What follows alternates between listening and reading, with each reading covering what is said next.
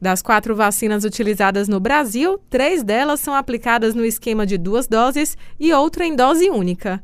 Mesmo com a oferta de quatro imunizantes, a quantidade de doses tem sido insuficiente para atender toda a população.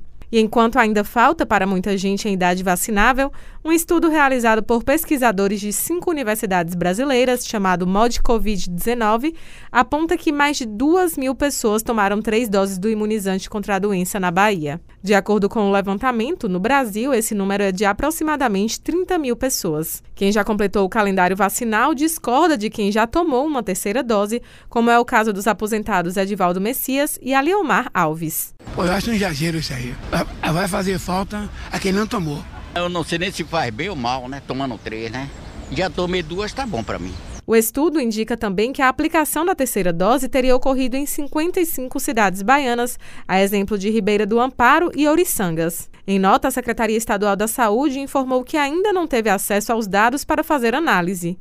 Já a Secretaria Municipal de Saúde disse que na capital não há registros de pessoas que tomaram três doses e que o Ministério da Saúde ainda não disponibilizou acesso à base federal para Salvador. Ou seja, no momento, apenas o gestor federal consegue cruzar informações recebidas dos municípios e identificar aqueles que burlaram o processo de vacinação. O Ministério Público da Bahia informou que já tomou conhecimento do caso e que os infratores que receberam a dose extra do imunizante irregularmente podem ser punidos administrativamente e também por crime de estelionato, como destaca a promotora de justiça Rita Tourinho. Essa prática ela pode é, ser caracterizada como crime, né, como ilícito administrativo e civil, que pode alcançar não só o beneficiário, como os agentes públicos e demais servidores envolvidos.